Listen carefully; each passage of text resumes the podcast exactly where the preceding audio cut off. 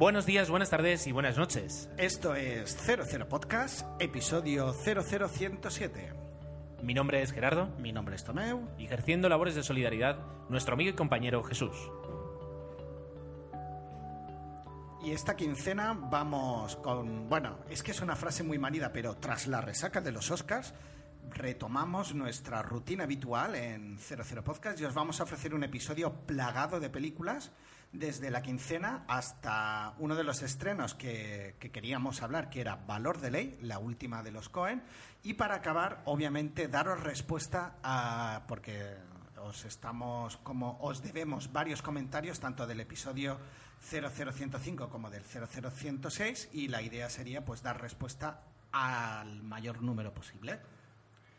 Desde luego va a ser un episodio pues eh, lleno de opiniones, ya no, no solo con las nuestras, como tú dices, sino con, eh, con las de los demás.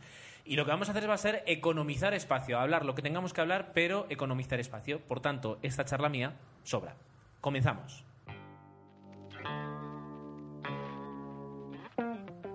Y como casi siempre ya es habitual, vamos a empezar con la abultada, rica y variada quincena de cine de Tomeu. Tomeu, por favor, ¿qué has visto esta quincena? Bueno, hay que decir en justicia que, que como son dos quincenas, pues prácticamente, claro, eso te da un poquito más de tiempo para ver películas, con lo cual, ah, pues sí, la verdad es que tengo variedad entre series y películas y he tenido que hacer una pequeña selección y lo que intentaré es ser un poco ágil. Entonces, uh, una de las que había visto recientemente, que tenía muchas ganas de ver, era Balada Triste del Trompeta, que era la última de Alex de la Iglesia. Y la verdad es que es una película pues, que ha tenido bastantes críticas, uh, bastantes negativas y también positivas. Um, yo la he visto. La primera parte de la película me pareció fantástica. Tiene, bueno, es una, como no, una película ambientada en la Guerra Civil Española o bebe de ella. Y la verdad es que me pareció bastante interesante, muy bien rodada, eso sí, uh, con muchísimo cariño.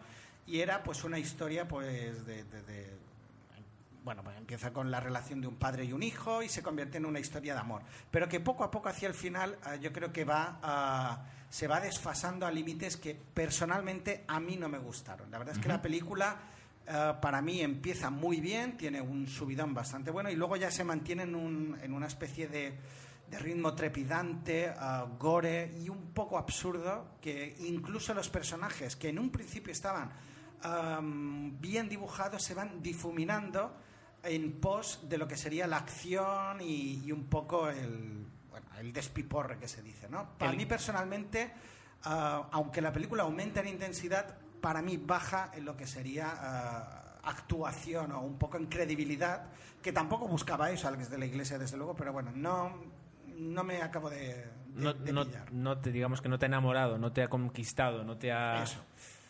Pues es una lástima, eh, porque además, dado que, es de, lo mejor normalmente que puedes ver en el cine, Alex de la Iglesia, quiero decir, eh, en cuanto a variedad de historias, a que es capaz de hacer pues un, tipo de película pues más arriesgado, también porque los productores confían más en él, etcétera.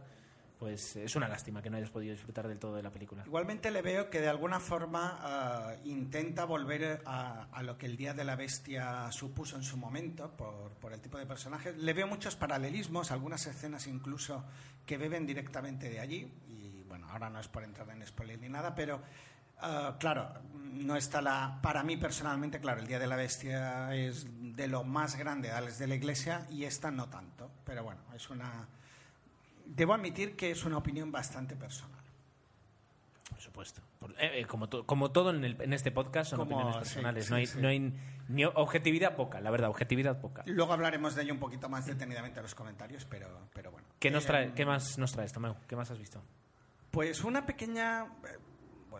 Voy a ir de menos a más y así a lo mejor acabo la cosa con un poquito más de optimismo. Eh, vi de Green Hornet, ¿no? que estaba basada uh -huh. un poco en esta serie que había protagonizado uh, Bruce Lee hace ya varios años y era una especie de, superhéroe. De su, bueno, en este caso el, el avispón verde, um, por ser así rápido, pues el, el chofer de, de, un magnate eh, de alguna forma ayuda al hijo de este a convertirse en el avispón verde, ¿no? Y los dos juntos de alguna forma son los que uh, van a intentar combatir el crimen pero desde un punto de vista, y de ahí es lo que intenta diferenciarse, de, siendo o dando a entender que son malhechores y de esta forma les permite acceder de forma más fácil a los malos. ¿no? Es un poco un- un- una vuelta de tuerca. La película ah, se mantiene, mm, está entretenida, busca la risa fácil y, y, bastante mm, chascarrillos y eso es los que a mí de alguna manera me molestó. Pero está bien, la película entretiene, pero mm, así como el planteamiento inicial se mantiene bastante bien, vuelvo a criticar hacia el final. eh, tira más a lo convencional. Pero bueno, es una película para ver y entretener, pasar un buen rato. La verdad es que te ríes, tiene momentos Y bastante acción, porque parece que tiene muchísima Mucha acción. acción, por supuesto, y escenas de. Bueno, Sí, trepidantes de- y- trepidantes, divertidas y de lucha, quería decir, así. En plan Matrix, ¿no? Cámara lenta, reposada, etcétera. Pero bien, la verdad es que. Y y quizás eh, se abusa demasiado de la broma y eso hace que el personaje pues no, no tenga toda, o toda la credibilidad que debería tener. Pero también es verdad que es una película que busca eso, ¿no? la, la diversión pura y dura. Y también tener en cuenta que es una moda que a mí personalmente no me gusta, es que hay series como Starkey Hatch o series como, en este caso, La Avispón Verde, que eran dramáticas, por decirlo de alguna manera, no eran comedia, y las convierten en películas así, ah, por darle ese toque moderno y de, de mucho humor, ¿no? Y eso eh, es una pena, porque en el caso de El Avispón Verde, quien había visto la serie, no se abusa tanto, yo es que ahora ya no me acuerdo, pero obviamente no se abusa tanto del humor. Y es una tendencia. Con Los Ángeles de Charlie, por ejemplo, es el ejemplo mayúsculo y estrafalario de lo que quiero decir, ¿no? ¿Por, Por- qué esa tendencia? Yo te lo explico. Dímelo, Gerardo. Porque cuando coges una serie de los años 70, eh, con, con la profundidad de guion que podían tener, y la quieres hacer 25 años después, te das cuenta de que la, la serie es tan poco creíble que si intentas tirar por el lado del drama, eh, no va a tener sentido. O sea, Los No, Ángeles, quiero decir, Los Ángeles de Charlie eh, mm, no tiene peso, le, o sea, eh, le, le- le- falta peso. Y sin embargo, si la tiras por el, por el lado de la comedia y, y lo intentas hacer algo ligero y, y unas risas y un jiji jaja, pues te sale algo que va a conseguir más audiencia que si no intentas hacer una, intros- una introspección de los personajes. Claro, etcétera, yo no etcétera. busco eso, pero por lo que dices parece que les da más valor a captar la audiencia actual y se dejan un poco de lado la, eh, la audiencia original o la que motiva, ¿no? Este tipo de, de, de revisiones, ¿no? De clásicos. Entonces, el, el que ha visto esas series cuando es pequeño, luego ve lo que hacen, eh, se llevan un chasco. No creo tampoco que el avispón verde sea el ejemplo que yo que estaba diciendo, ¿no? Me tiro más hacia Los Ángeles de Charlie, pero me ha servido de excusa para, para comentarlo. Bueno, adelante, ¿qué más? Bueno, he visto una película que viste tú el otro día, que, que como no la pusiste muy mal, digo, pues me voy a animar a verla, y es Morning Glory. La verdad es que a mí Oh. ir al cine a ver comedia, a pasarte un rato divertido, me apetece. Y aquí es lo que te ofrece la película. Fuera premisas de si es, si es una crítica o no hacia los medios audiovisuales o en concreto hacia la televisión, que en parte también lo es, es una película de entretenimiento. Es verdad que Harrison Ford eh, está con el piloto automático y, y quizás demasiado, pero te pasas un buen rato, te ríes y nada, una comedia para pasar el rato. Tampoco, tampoco la destacaría y seguramente en breve la, la- la olvidaré, pero mira, sí que, que me divertí bastante, ¿no? O sea, bastante, me divertí. Me pasé un rato Eh, agradable. La, la película es lo que, ti- lo, que te ofrece. eh, no, no le buscas una profundidad donde la hay. Pero ja- el, el- los personajes, el, el trío de personajes, el de Rachel McAdams, el de Diane Keaton y el de, y el de Harrison Ford, hacen, hacen buenas migas los Sí, personajes. hay química. Hay, exa- hay química y, y eso es lo que, lo que puedes disfrutar un poquito. Igualmente la que está más desaprovechada, creo yo, es la Diane Keaton. Diane Keaton, sí, hace La un, verdad es que la ningunean un poquito o, o Harrison Ford la eclipsa, que también puede ser. No, yo creo que además el personaje es muy lineal eh, y solo dejan que tenga juego en la película Harrison Ford. Y ella no tiene juego, ella es la tabla y Harrison Ford es, digamos, la palanca. Sí, sí. y sí. ella es el punto de apoyo y yo creo que sí que se podría hacer. Porque la, hacer la más. relación que se establece entre Harrison Ford y, y ella, la, la protagonista, sí que está bien. O sea, está bien buscada, es la adecuada. Sin embargo, la relación de, creo que de Diane Keaton y él, se podía haber explotado mejor y haber protagonizado mejores gags. Pero bueno, ahí queda. ¿Qué más? Porque nos has traído de todo. Venga, quedan dos ya por seguir. Una de acción que me gustó, pasé un buen rato, es el... Me encantan estos títulos así, The Mechanic. que es la última película de nuestro héroe de acción actual, que es Jason Statham, que nunca lo digo bien, Statham o Statham. Y es una película de, que me recordaba, obviamente, a... Mm, ay, ¿cómo se, es esta película producida por Luke Benson? Transporter. Eh, gracias. Ahora iba a hacer una parada, digo, páralo para que lo miro en... Sí, exacto. Obviamente em, es muy parecido, pero en este caso es eh, eh, la persona que lo arregla todo, a la que llamarías cuando tienes un problema y tienes que saltarte la ley para resolverlo, ¿no? Sería un poco esa la, premisa. Empieza muy bien, con una escena de acción bastante, bastante interesante y la película pues se mantiene bastante bien. Se acaba convirtiendo en una peli de colegas, en el sentido de que eh, el protagonista tiene que enseñar a, a otro a a, su profesión y quizás esa parte es la que hace que, tenga un poquito más de interés de lo habitual, siendo lo que es una película de acción. Bien rodada, escenas de acción más o menos creíbles, yo me lo pasé muy bien. Lo digo porque a, mí me gusta hablar de estas películas y las critico, como hice en el caso de Red, porque o, quieren ir de más o defraudan, pero en el caso de Mechanic no va de más, sino es lo que vende y es lo que te ofrece. Y yo la verdad es que me lo pasé muy bien. Y insisto, dentro de lo que es el género del cine de acción. Es que vamos a ver, eh, hay películas de acción como la que hablábamos hace una quincena, con Red, por ejemplo. A eso me refería. Ya está, es decir, eh, hay películas que te, ya te avisan que te, que te, quieren ofrecer algo más y entonces ahí uno puede ser más exigente y tener mayores expectativas, pero hay otras que, que, que no, entonces... Eh, no, y The Mechanic tiene su público eh, y también son películas que yo digo que están hechas así en plan industrial, ¿no? Saben perfectamente lo que le gusta al público, te lo dan y ya está. Su pequeña escena de sexo, su pequeña escena de acción, su pequeña escena dramática, etcétera, etcétera. Y nada, y con eso te sacan una película entretenida que obviamente tiene toda la pinta de que tendrá su continuidad así como la tenía las anteriores. ¿Algo más que nos quieras traer? Bueno, dejo para el final la que a mí personalmente me ha gustado más esta quincena y que, y que también es una recomendación tuya y de Jesús, que es Más allá de la vida, la última de Clint Eastwood. Mm, interesante, quiero saber tu opinión. Tenía muchísimas ganas de verla y vuestras valoraciones y las de otros ah, me habían motivado a ello. Es verdad que hay gente que tampoco le ha gustado, que considera que no es la mejor de Clint Eastwood, pero en este caso a mí me gustó bastante. Una forma sencilla de contar una historia es no sé cómo explicarlo, pero es como el que sabe escribir un libro y, vas leyendo y, sabes, y sabe perfectamente utilizar las palabras y las frases adecuadas para que entiendas lo que te está contando. La historia es verdad que puede considerarse relativamente simple, pero eh, está tan bien contada y, digámoslo, bien interpretada, a pesar de que sale Matt Damon y es verdad que lo hace bien, pues... Qué malo eres, qué malo eres. lo he hecho con maldad. La verdad es que me gustó. Eh, pasé un rato muy agradable. Otra película que, está bien. Eh, y cuando hablábamos la, eh, la, semana pasada, la quincena anterior, del clasicismo del cine, Clint Eastwood tiene una forma de rodar muy clásica y se ve aquí. Pero si lo haces bien, al menos no pierdes calidad cuando ves la película.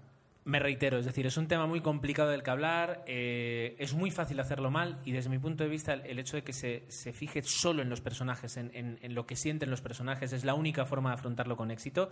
No será la, mayor, la mejor película de Clint Eastwood, desde luego que no. No, no lo es. No lo es.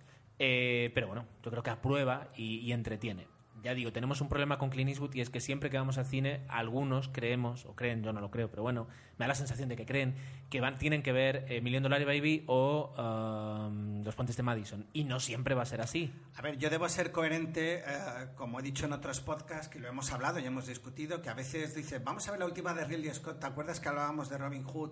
Que de alguna forma tenía que superar, porque ya que lo vas a ver, tiene que hacer algo y me criticasteis, digo yo ahora con lo que has dicho no te puedo dar la razón, pero es verdad que en el caso de Clint Eastwood cuenta una historia, me la cuenta bien y ya está. No ha conseguido su mayor obra, pero tampoco considero la peor o que se haya acomodado, ¿no? sino que está haciendo lo que sabe hacer y en este caso la historia te cautiva. En Invictus, por ejemplo, me, me defraudó más, ¿no? Eh, es una cuestión de opiniones. Y ya está. Ya, ya. Creo que ya está. Creo. Bueno, pues eh, lo que vamos a hacer ahora va a ser pasar a, a, quitar el teléfono. a mi quincena. No, ¿por qué? ¿Por qué? Eh, a mi quincena. Lo que ocurre es que mi quincena ha sido muy triste, muy pobre, y lo que voy a hacer va a ser guardarme lo poco que tengo que contar para, para dentro de dos semanas. Ah, no vas a hablar de cine entonces.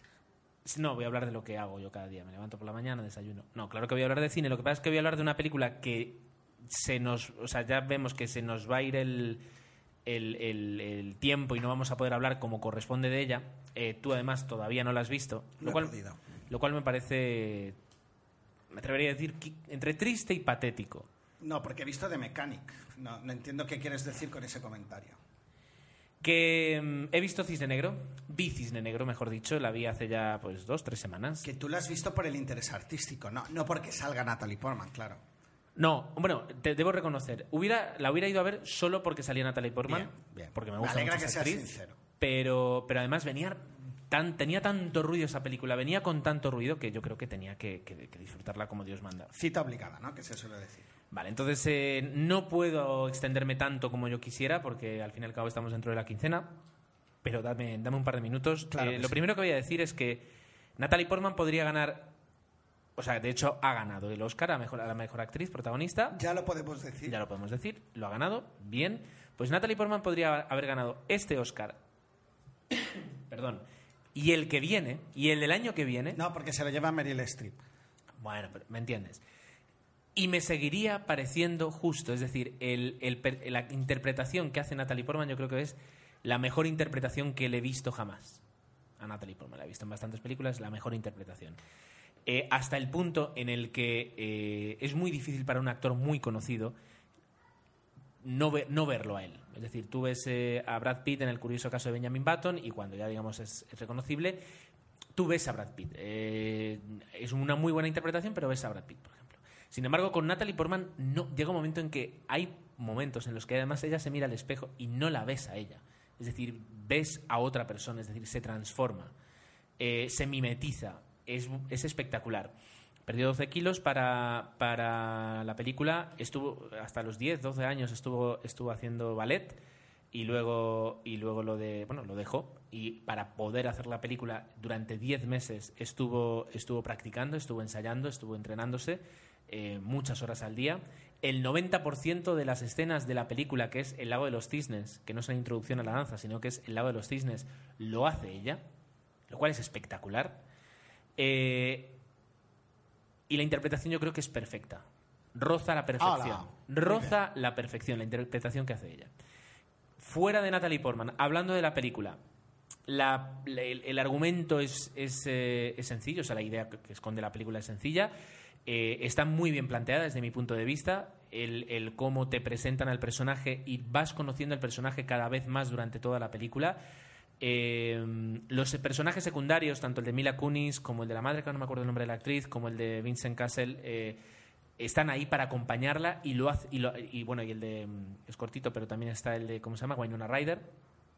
Son todos personajes que, le van dando matices y permiten que el personaje Natalie Portman pues lo conozcas mejor, le, van digamos cada uno eh, va siendo una parada en ese camino que recorre Natalie Portman durante la película, está muy bien. Y, la historia, digamos, da vueltas constantemente en torno al ballet. El ballet toma muchísima importancia, la coreografía toma muchísima importancia. Y durante la película lo que estás escuchando es o El Lago de los Cisnes o la banda sonora espectacular de Clint Mansell, que está muy basada en El Lago de los Cisnes. Entonces, eh, vives en el ballet, vives el escenario, vives el sufrimiento. Se muestra mucho el sufrimiento, lo que hay detrás, en- entre bambalinas en, en el ballet, que, que fuera de lo que pueda parecer belleza y, y pureza y perfección, pues es sufrimiento y, y es competitividad, Sacrificio. sacrificio, etcétera, etcétera, etcétera. La película... Me estás eh, poniendo mal porque mi hija está haciendo ballet y no sé yo, pues está empezando. Llevo, bueno, llevo ya un par de años. Tú A sabrás. ver si va a acabar como Natalie Portman. Con un Oscar en las manos. O, o haciendo el lago de los cisnes.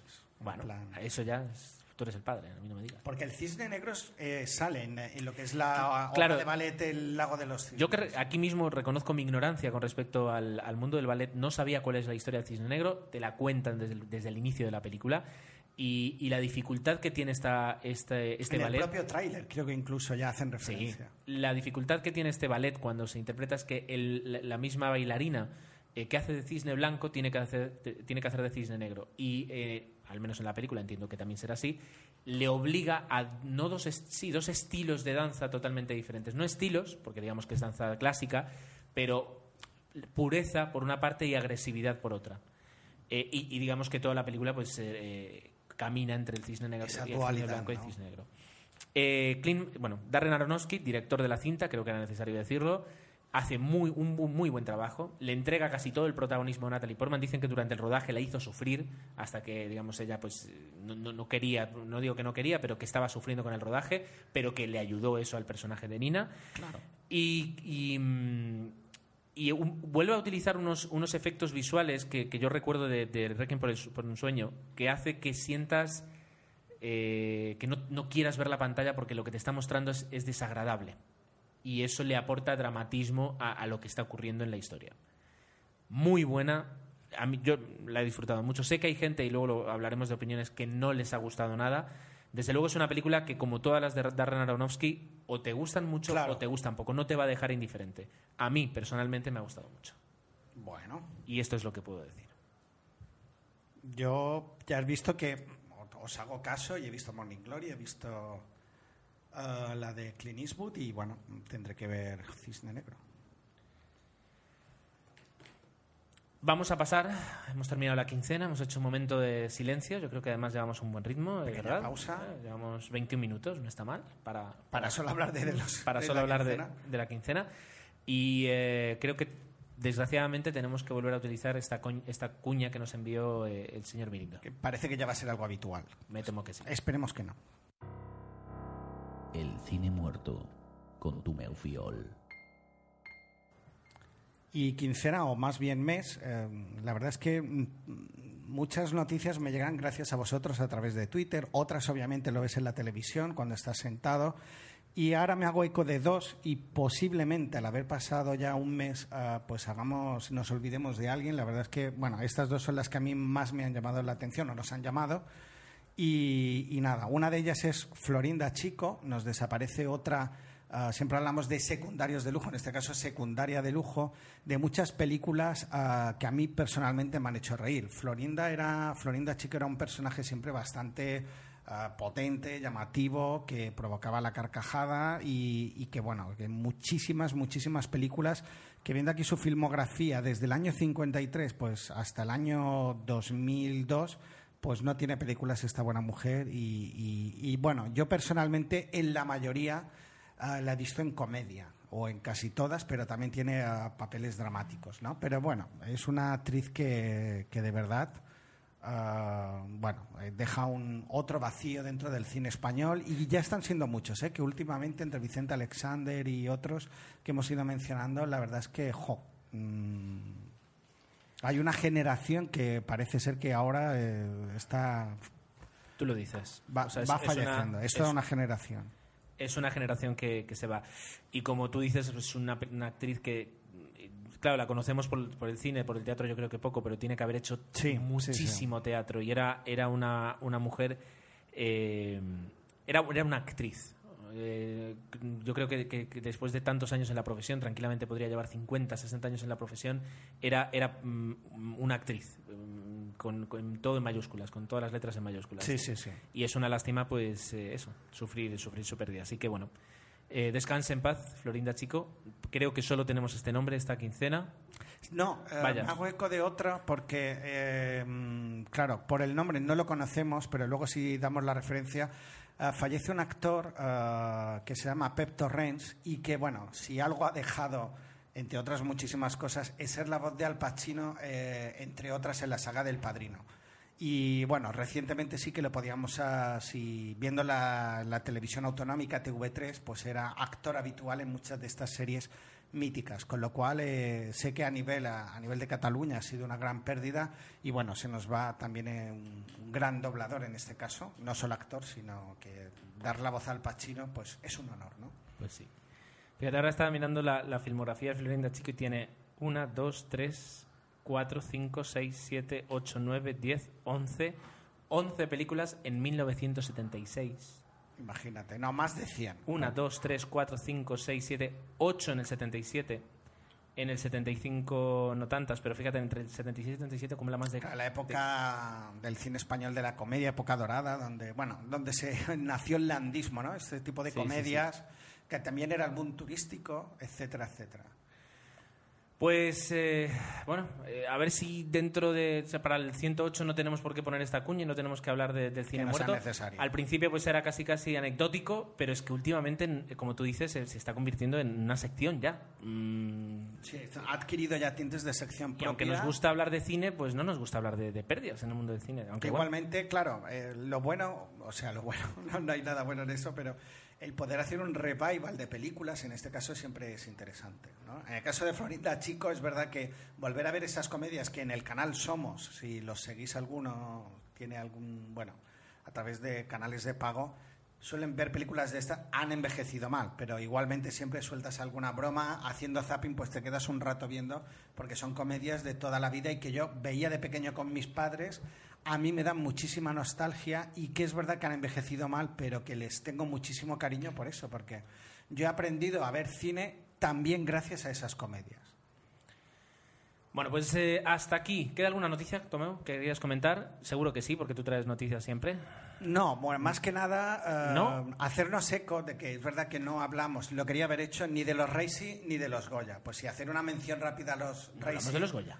No, no, se nos pasó. Quería haber hecho una pequeña mención en el especial Se de nos los juntó Oscar. los Oscar con los Goya. Exactamente. Pero bueno, decir que en el caso de los Reisi, Ya está. No, es que no- no esos premios... es que me alegra porque dentro Si de tuviéramos- los grandes ganadores de los Reisi está la película Sexo en Nueva York 2, que yo apoyo al 100%. Bueno, es verdad que esta si- fue una peli- un remake, perdón, una secuela que, que han pagado muy cara las chicas y Por- que parece ser que era innecesaria. Por si alguien todavía no sabe lo que son los Razzies, son los Es premios... verdad, son los Razzies. Razzies, Razzies. Que son los premios que se entregan como a las peores películas, pero bueno. Eh, y lo de los Goya, ¿al- ¿algún comentario que hagas? Bueno, más que nada que ganó. um, yo creo que merecía la pena, siendo un podcast de Mallorca, pues mencionarlo, ¿no? Quien, quien se llevó el gato al agua en este caso. Si estaba cantado que los Oscar era. O, o bueno, cantado no tanto el discurso del rey. Yo creo que sorprendió bastante más que ganara a Agustí Villaronga por Pan Negra o Pan Negro, que es una película que, que, bueno, ahora ha tenido un resurgir gracias a que ganó los Goya, porque si no, ah, hay que admitir y decir que fue un fracaso en taquilla y que Agustín Villaronga es un director que aquí solemos calificar como de autor, no es el típico director de, eh, mm, que busca, bueno, en el caso de Alex de la Iglesia, hacer, ah, hacer dinero, sino que tiene una forma muy personal de ver cine y a quien le guste este tipo de películas recomienda Agustín Villaronga porque tiene películas muy intimistas, muy personales y muy premiadas en muchos festivales. Eh, para nosotros es un orgullo pues que alguien así haya ganado o se haya llevado tantos Goya, ¿no? Estaría, estaría interesante, a lo mejor cuando haya pasado la resaca, hacerle algún tipo de entrevista e intentar conseguir hablar con él, que yo estoy seguro que va a ser súper complicado, pero bueno, es un bonito reto, ¿no? Ese sería, ese sería tu reto. Y tendrías que, yo Te- creo que tendrías que hacer algo, Tomeo. Sería interesante, y, pero hasta ahí, bueno. y hasta ahí puedo leer. Ahora cuando haya pasado un poco esta fiebre, ya para acabar el apartado de noticias, ah, un poco de autobombo o no, eh, deciros que, mm, bueno, va- formamos parte o colaboramos eh, dentro del apartado de comunidades con Campus Party eh, Valencia, ¿no? Eh, se pusieron en contacto con nosotros y con varios, eh, nos consta, blogs de diferentes comunidades y, bueno, nos han, hicimos una especie de intercambio de colaboración con ellos y de momento, de momento, ah, si entráis en 00podcast.es, en el banner que hay a la derecha podéis optar a, a un concurso en- y si os apetece ir a la Campus Party y participáis en este cur- concurso, tenéis la posibilidad de ganar entradas gratis. Con lo cual, yo creo que si os apetece o tenéis intención de ir, no perdéis nada. Si en- ah, para poder optar a ese concurso tenéis que entrar a través del banner de 00 Podcast o de la comunidad que más os guste. En este caso nosotros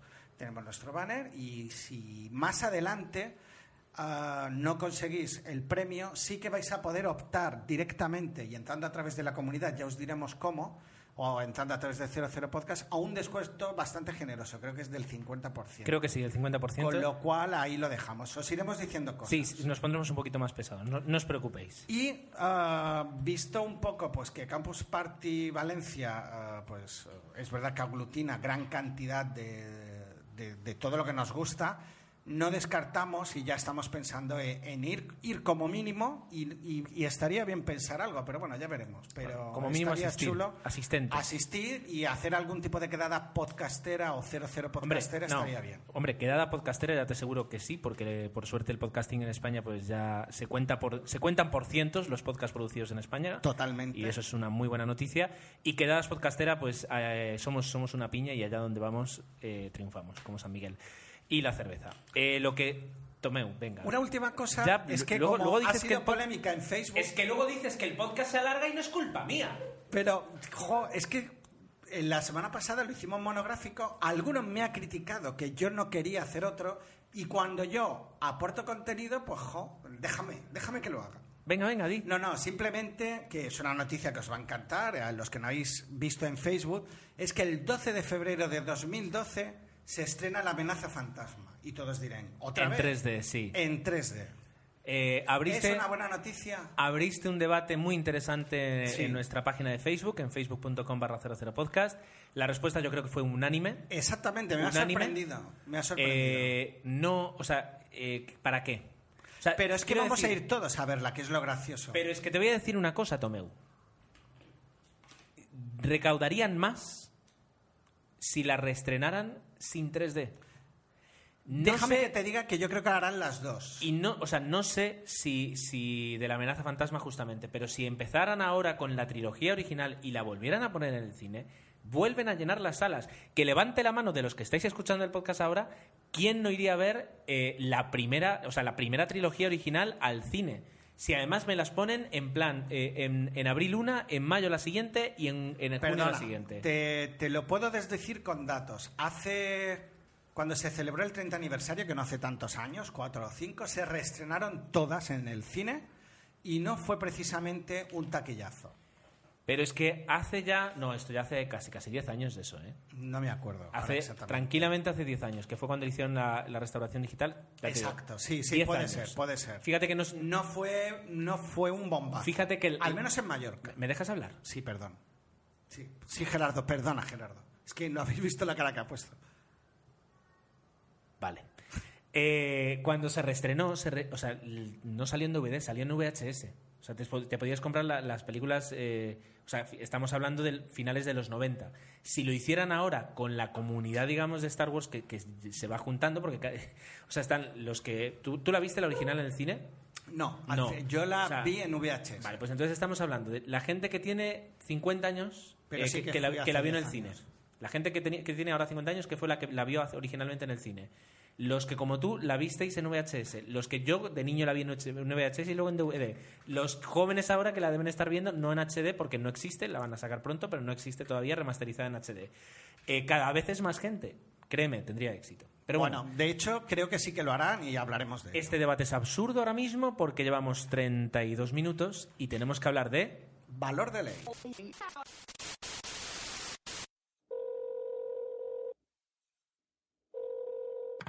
Buenas tardes. Está usted llamando a Apple. Si quiere comprar un iPhone 4, pulse 1. Si ya lo ha comprado y no tiene cobertura, cómprese una funda. Si quiere subir un podcast a iTunes, pulse 2. A ver, el 2. Manténgase a la espera. A saber por dónde me salen estos ahora. Dígame. Hola, ¿es Apple? Correcto. José Antonio Apple al aparato.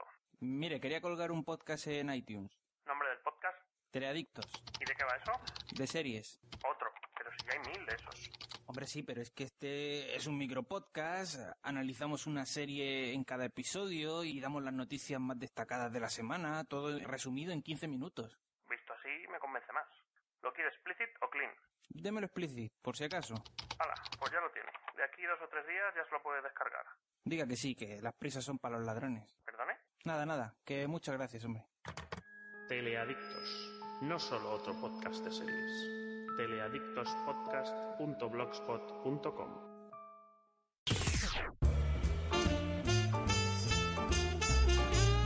Y así, como, como quien no quiere la cosa, nos, nos sentamos en el cine a ver la última de los Cohen. Ha llegado, eh, no digo sin hacer ruido, porque ha habido promoción, pero no, no ha sido como quemar después de leer, que yo creo que, se, se gastaron muchísimo más en publicidad. Esta ha llegado un poquito más eh, promocionado, sobre todo por las candidaturas y por los premios que, que, que iba recogiendo. Y nos prometían un remake de un western del 69 de John Wayne, lo cual es algo pues poco habitual para los Cohen. No, no, no les recuerdo hacer demasiados remakes y, y yo creo que su, su película más cercana al western pues fue O Brother, pero no es lo mismo. Que yo le veía paralelismos a O Brother y lo comenté. en So- anterior. exacto, sobre todo porque además O Brother estamos hablando ya de principios del siglo XX, estaríamos hablando de 1920, 1910, 1920, 1930 y eh, pues con, con Valor de Ley, con True Grit, estamos hablando de 1870, 1880, es decir, unos cuantos años antes. Bueno, pues aquí se presenta un western eh, protagonizado eh, tiene tres claros protagonistas. El primero es eh, Jeff Bridges, que es un poquito como, como el, el actor. mm, No, diga- no iba a decir fetiche, porque en realidad no he hecho tantas, demasiadas películas con los Cohen, pero todos lo recordamos del gran Lebowski. Y es como, pues. Hay que hablar del Gran Lebowski, Gerardo. No hemos hablado del gran Lebowski todavía. Vamos a hacer una cosa: vamos a conseguir que Jesús la vea, que no la ha visto, y luego vamos a hablar de- del gran Lebowski. Bueno, pues eh, estamos hablando de Jeff Bridges por una parte, eh, luego estamos hablando también de eh, Matt Damon, que hace un papel pues, del- un poquito diferente a los que suele hacer, hacer, sobre todo porque no, no, no, le- no ha hecho demasiadas películas de históricas, digamos, Que de, Matt de Damon época. es curioso, y no- ahora no es cachondeo, Gerardo, pero está que se sale, porque está estrenando película tras película. ¿eh? Es curiosísimo. Eh, sí, eh, sí. Lleva ahora como tres estrenos, eh, Valor de Ley, la última de los Cohen, Es mi Matt Damon. y ahora ha estrenado una así como de, ¿cómo era? El guionista de... Espérate, te lo digo ya. Sí, el guionista de la saga 40, Bourne, ¿no? 40 añitos tiene. Imagínate, pues nada, estrenada aquí películas una detrás Mira, de otra. tiene. y- Ostras, te pones a hablar que ha estrenado, estrenó. eh, en el 2007 estrenó una, dos, tres, cuatro películas. Para ser una estrella de Hollywood, cuatro películas es mucho. Ocean's 13, El Ultimatum Born. Ah, bueno, no, participó en una serie de Arthur. Y eh, tuvo un papel pequeño. Luego, en el 2008 hizo nada más que dos. La voz de, de Ponio en el acantilado y un papelito en Che Guerrilla. En el 2008 también estuvo apartado. Creo que fue cuando nacieron sus hijos y como que se, Claro. se lo puede permitir. Ese parón. Y bien que hace. En el 2009 hizo El Soplón, Invictus, un capítulo en Cubed eh, como, como Matt Damon en una serie, y Green Zone eh, ya en el 2010, Más allá de la vida en el 2010, El Va- Valor de Ley. Eh, luego ya tiene Destino Oculto, que es la que ahora mismo está en La cartelera. que se ha estrenado, sí. Y luego queda Destino Oculto, Margaret, eh, Margaret, Contagion o Contagion, Happy Feet 2, poniendo voz, y luego Libreis y Elysium. Sí, sí, no, está, está, está que se. Está, pe- pero eso, que coincidan tres películas en cartelera, desde luego es, es- es llamativo. Bueno, Bueno, va- vamos a, ¿De qué al va? tema. No, no, no, y es que nos queda la actriz más importante. Ay, sí, es verdad que estabas Sobre la que además eh, recae todo el peso, eh, que es Hailey Steinfeld. Hailey Steinfeld que hace de, de, eso, de una, de una hija. Bueno, ahora vamos a hablar- explicar el, el argumento, pero es el personaje eh, bisagra de toda la película y el, y el, el- la- el personaje clave. conductor. Exacto, el personaje clave de toda la película. y Josh Brolin, ¿no? Que hace el papel Y de malo. sí, eh, en un secundario bastante secundario. No, que- pero bueno, también tiene su peso específico en la película. En un determinado momento de la película, pero bueno, yo creo que, que si sumamos el tiempo que sale Joe Brolin en pantalla, no nos, no nos da más de 10 minutos en, en aspecto. Puede ser, pero bueno. ¿De qué va la película, Tomeu? Cuént- Cuéntamela, por favor. Bueno, pues la protagonista, uh, Matty Ross, es una chica de bueno, creo que unos 14, 14 años. años. que emprende la búsqueda, una búsqueda para vengar la muerte de su padre a manos del que estábamos mencionando, Tom Charney, que es en este caso Josh Brolin, ¿no? Para ello decide contar con la ayuda de, bueno, y tras varios intentos solo tiene la opción de contar con la ayuda de un alcohólico y, y ya mayor y, y- y Pendenciero. viejete pendenciero que es uh, Roster Cockburn, Cockburn, que es Jess Bridge, y que, bueno, junto a él y de casualidad con un Ranger de Texas, Matt Damon, emprenden esta, eh, que yo hacía en broma el- en el podcast estéreo, Horse Movie, o película de caballos, pero en este caso emprenden esa aventura hacia la búsqueda, o hacia, más que aventura, eso, a la caza en busca del malo e intentar vengarse. ¿no? Y, lo interesante de la película que un poco, eh, la premisa es bastante, y lo hablábamos en el briefing, lo decía Gerardo, es bastante sencilla, o sea, es una historia de venganza. Y lo que va a suceder un poco, o lo que va a tener interés a lo largo de la película, es ah, durante ese viaje, pues los pequeños episodios que se van sucediendo, ¿no? Y que de alguna manera te van llevando. Yo creo que ahí es donde se aplica el estilo de los Cohen, porque algunos hablaban de reinvención del western por parte de los Cohen, no es cierto. La verdad es que cogen el género y lo intentan aplicar un poco a su estilo, pero diría que no reinventan nada. No, yo creo que de hecho es una es un no voy a decir un western clásico porque mm, tampoco hace falta decirlo, pero además es un remake, quiero decir, estamos cogiendo una historia que ya está escrita y que ya se rodó en el 69. Por tanto, es verdad que le aporta un poquito el estilo de los Cohen a la película. No es una película que, que si yo te la pongo mañana tú me digas, esto es un film de los Cohen, es decir, no, no, no, tiene eh, alguna de las cosas que a veces nos pueden llevar a, a la sensación Al de que los 100% no, algunos puntos sí que se ven. por pero- eso. Sí es verdad que, como tú dices, eh, tiene diferentes escenas claves, escenas que son bastante largas eh, y que, dejan, desarrollo a los personajes eh, en, determinados momentos de la película, pero se adapta bastante bien a, una película normal del oeste en el que ocurre algo. Punto. Es decir, no tiene tanto recorrido como para ahora estar hablando de que he visto un plano que es idéntico a Muerte entre las flores. Es decir, no, al menos yo como espectador no lo veo eso. ¿Vale? ¿Qué es eso? Que es una película de, de género y adapta bien ese género. Y, y no es, o sea, no es peyorativo. Yo creo que es bueno, ¿no? El poder coger un western y, y hacer y, y hoy en día que es- el género no está tan o no está tan bien visto o no tiene tanto éxito, pues ellos creo que le consiguen sacar buen partido, hacer Sí. una buena película de, de un género, pues que a mí también es verdad que no me gusta mucho. Mi padre es fan del western, yo no. Pero bueno, porque el western sobre todo era era lento muchas veces, ¿no? O para que ocurriera algo, pues casi siempre era hacia el final y dependiendo de qué tipo de películas, pues no te gustaban. Hay otras que sí, porque la mayoría, en muchas de las que aparecía John Wayne, a mí es un actor que siempre me ha gustado y que daba personalidad y obviamente buscas en el diccionario western y aparece su foto, ¿no? Pero bueno, en este caso... ah, tú comentabas el peso de la película y creo que bien llevado eh, lo lleva ella. Es ¿no? el personaje clave. Eh, es el que permite que haya juego, porque sin, sin ella no existe la película. Eh, el hecho de confiárselo a una niña, pues eh, eh, siempre es eh, arriesgado o es una apuesta. Y yo creo que lo hace muy bien. Sin haberla visto en versión original, habiéndola, habiéndola visto doblada. Aunque tengo que decir en este caso, a favor del doblaje, que la voz que le ponen a la niña es una voz mu- muy buena, en el sentido de que eh, no es una voz infantil, sino que es una voz de- como de una niña que está poniendo voz de mayor. Sí. Que es un poquito la sensación que te da en toda la película, que es una niña que está eh, to- tomando responsabilidades de, de un adulto. Entonces, eh, convence. En ningún momento chirría. Y a veces con los niños suele pasar esto. Con los personajes de niños eh, a veces las voces chirrían un poco. Aquí para nada. Pero bueno, ya digo, la actriz lo hace muy bien. eh, permite que haya juego y de, de hecho durante toda la película tiene eh, como tú, tú- tú lo llamarías duelos actorales con Jeff Bridges y con Matt Damon de bastante dramatismo y bastante cruciales en toda la película, incluso yo con Josh Brolin también, y, lo hace sobresaliente. Entonces eh, yo creo que la protagonista es la niña y, se puede decir que, mm, pasa con, notable el examen. Am, más allá de ahí, No digo porque había nominaciones a los Oscar, pero es verdad que no es una película de Oscar, incluso ni como película ni como director. A lo mejor sí que está por encima de la media y quizás de ahí que esté, yo es que, vamos a ver, pero comparándola con otras, quizás. Vamos a ver, ya, ya que sacas el tema, voy a hacer un comentario muy sencillo en- al respecto.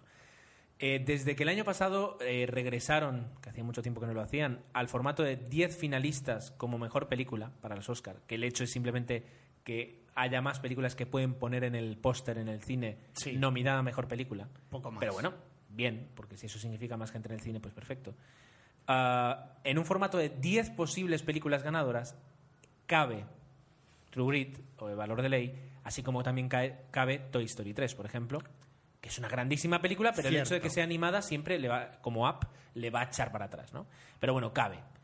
Eh, sin embargo, cuando tú decías qué películas se pueden llevar el Oscar a mejor película, eh, esta era una de las que se te caía. Esta, los, los chicos están bien. A eso iba Es decir, y te quedabas con cuatro o cinco, como antes, que eran las que más peso tenían. Lo que, y perdon- perdonadme, pero, pero lo voy a decir. Lo que a mí no me parece de justicia eh, con respecto a los Oscars, bueno, ya lo dijimos, ya lo dije, ya está. Era no, que, que estén los hermanos Cohen y no. Y no Eh, exactamente, ahí quería esto, llegar. Esto ya lo, lo dijimos ya lo en la- dijimos, no hace, falta, no hace falta darle más vueltas, pero bueno. ¿Qué más podemos hablar de la película, Tomeu? Eh, Bueno, Gerardo, la banda sonora. la sí, una banda sonora eh, realizada por Carter Burwell, que es el compositor que suele hacer, que casi siempre, que yo recuerde, le hace todas las bandas sonoras a, a los Cohen, y que en este caso regresa al, tipo de música que podemos esperar en un western, curioso, y lo cual me hace ver que, que los compositores de bandas sonoras son terriblemente versátiles, aunque muchas veces mm, vemos bandas sonoras del mismo estilo, como llámese James Horner, llámese John Williams, llámese eh, Hans Zimmer, que tienen un estilo muy marcado, pero aquí, por ejemplo, eh, le piden banda sonora de western y él te hace banda sonora de western. Y por último, dos cositas más que quería añadir. Una, eh, los paisajes, los parajes Ah, cierto. contribuyen a la riqueza de la película porque hace que las típicas escenas de western de plano abierto, caballos al fondo avanzando y Pero es un poco oscura la película igualmente.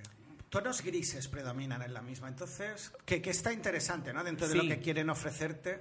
Pero es no, interesante. No es muy, en el sentido de paisajísticamente muy Sobre- luminosa, sino que tira. te voy a eso. decir, te voy a decir una cosa que eh, la escena final, la escena cumbre de la película tirando al final, no vamos a hacer ningún spoiler, eh, se rueda en un paraje que es el típico paraje de western, es decir, Claro.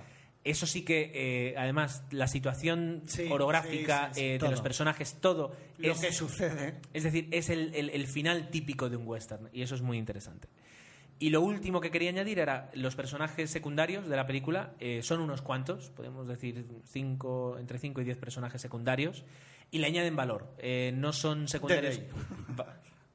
eh, no son secundarios que estén, que estén puestos ahí por poner ni que, ni que tengan que hacer un rol, sino que eh, eh, tienen su valor y tienen su pequeño peso en, su- en la escena de la película y yo creo que, que están bien elegidos, bien hecho el casting y bien dirigidos. Sí, ahora es una tontería, pero hay una escena dentro de, de una casa cuando se refugian, que hay ahí dos personajes y, claro, no tienen un valor específico en la película, pero esa escena a mí me gustó bastante. La verdad es que... eh, Efectivamente. corrobora un poco lo que estabas diciendo. Tiene ese toque justo. A eso me refería. Pues eh, hasta aquí Valor de Ley. Yo creo que podemos decir que nos ha gustado mucho, que es una película que disfrutas en el cine, eh, que te dan un producto de calidad y que te cuentan una historia buena, con buenos personajes, con buenos actores.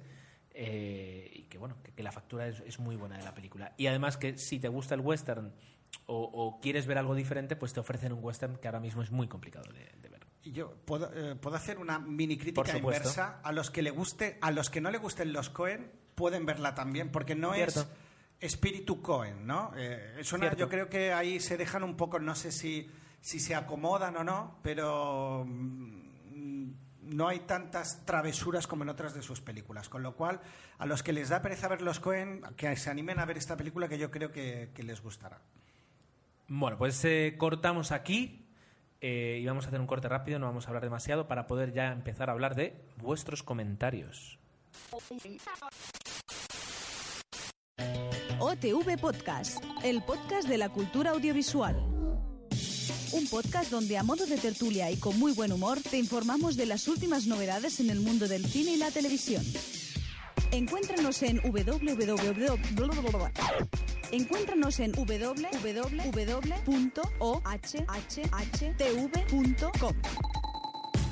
O Televisión Podcast, el podcast de la cultura audiovisual.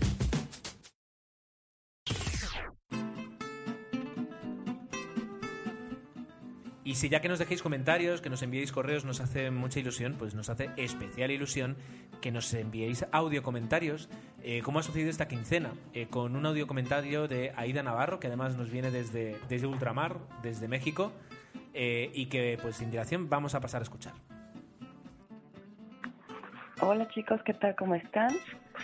Eh, primero que nada, felicidades por su programa. Soy una fiel seguidora desde el capítulo 60 o por ahí, así que me ha tocado todo, desde la guerra de palomitas, sus discusiones de marido y mujer y todo. La verdad es que me divierten muchísimo y bueno, son como una droga. No puedo dejar de, de escucharles, a veces lo tengo que dejar por actividades del trabajo y tal, pero nada, en cuanto puedo me engancho de nuevo y a veces me toca tres o cuatro programas seguidos, que es genial para mí, claro. Y bueno, pues desde hace mucho tiempo quería mandarles un mensaje y bueno, pues ahora es la oportunidad, así que pues nada, aquí lo tienen. Y bueno, pues en cuanto a mis comentarios, pues bueno, por ejemplo, lo de las entradas que deberían de costar menos, eh, yo sí, estoy de acuerdo totalmente. Yo viví en España 10 años y ahora estoy de, de regreso en mi, en mi país, en México. Y pues por darles un ejemplo, les puedo decir que aquí las entradas cuestan dos euros. Y ahora no me pienso ir al cine, no me lo planteo. Y bueno, pues yo pienso que eso es lo que debe de ser. Que tú puedas escoger a dónde eh, la película, pero no tengas que pensarte si quieres si puedes ir al cine, si ahora a fin de quincena te lo puedes permitir o no. Porque bueno, pues uno que es amante del cine, pues es es como una necesidad más que más que una diversión que tengas que pagar por ello así, ¿no? Que finalmente yo creo que su negocio lo hacen bastante bien. Y bueno, por ejemplo, aquí también les puedo decir que hay una opción que se llama VIP, o sea, como de persona muy importante, y que ahí sí te lo pasas en grande. Son butacas reclinables, tipo un sillón reposé, de donde puedes levantar los, eh, el, el asiento, los pies del asiento y tal. Y bueno, pues ahí sí te cobran más o menos lo que te cobran en España. Y bueno, pues mira, yo creo que es una muy buena opción si realmente te lo quieres pasar muy bien, quieres ir a descansar y a gastarte el dinero, pues mira, lo puedes hacer. Pero si no, oye, una función normalita, pues te cuesta dos euros. Y ya les digo que no te lo tienes que pensar mucho. Yo voy y veo todo lo que puedo. Lo malo es que aquí, bueno, pues no se puede ver tanto, no hay tanto cine de arte y pues tengo que estar aquí a las vivas buscando las pelis, por ejemplo, han hablado tanto de lo de el discurso del rey que no saben cuánto han sido ver esa película. Y sin embargo aquí pues no sé si llegue y si llega bueno pues será después de los Oscars seguro porque yo creo que le van a dar el Oscar. Confío mucho más en esa aunque no la he visto que en la del cisne negro que oye la vi. Y bueno pues la Natalie Portman está bien pero la verdad es que la historia no me parece muy bien contada. Pero bueno ya verá eh, bueno, del millón que tengo aquí, pues les quiero agradecer mucho, tanto que me han divertido, que me han entretenido. Y tengo que decir que soy más de la generación de Teumeu, pero siempre estoy del lado de Gerardo. No sé, como que siempre creo, sí, quizás por rol, ¿no? Porque ustedes deciden quién tiene que hacer el papel del bueno y quién el del malo. Pero no sé, como que siento que que, por ejemplo, lo de la versión original. Yo también prefiero ver las películas en versión original. ¿Por qué? Pues porque sí es verdad que se pierde muchísimo de la entonación del actor cuando, cuando no es versión original. Pues que los dobladores le, se dejan la vida y la piel allí, pues igual y sí, pero en la versión original no la cambio por nada, digan lo que digan. Bueno, hay una excepción que más adelante se la diré. Y bueno, pues hablando de las películas de animación, y aquí es donde digo que quizá puede entrar la versión doblada, es en las películas de animación. Vi Toy Story 3 y me encantó verla en mexicano, claro. la vi en versión original y también me encantó. Y no saben las ganas que tenía de ver la versión castellana y ver cómo el voz que aquí hace voz de español normal lo hacía en España. Y claro, ayer se me ocurrió buscar en YouTube la versión de, voz y vi el gitanito y bueno, me, me boté de la risa, por no decir una palabrota, pero es que de verdad lo, lo pintan, lo bordan, siempre, siempre tienen esa, esa magia los de pues los que hacen estas películas, porque porque se fijan hasta en el más pequeño detalle y creo que esa versión la hicieron con muchísimo mimo digo, vi un pedacito solamente cuando, cuando hacen el clic de, de, cambiarle el, el chip, ¿no? Pero bueno, ya ahora tengo muchísimas ganas de verla toda. y bueno, en, hablando de estas, de las de animación, no sé a quién le daría yo el Oscar, porque las tres son como para darles el Oscar directamente. Yo la primera que vi fue la de Entrenando a mi dragón, llevé a mi sobrinita de cinco años y bueno, nos la pasamos las dos súper, súper, súper. Aparte me gusta muchísimo que sea una historia totalmente diferente a, todas las historias de niños. Y bueno, Toy Story 3 también, la historia es muy, muy buena y ya nos tienen a todos ganados, claro. Así que bueno, pues ya veremos.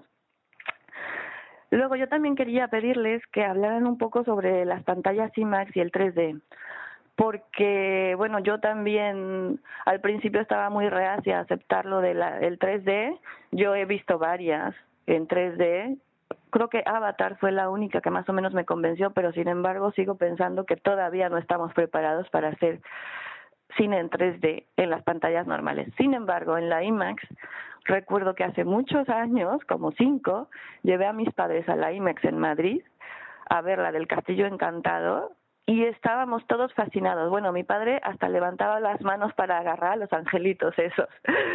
Y claro, es que era de verdad, es que lo podías ver, podías, eh, bueno, sentías que los ángeles te tocaban casi.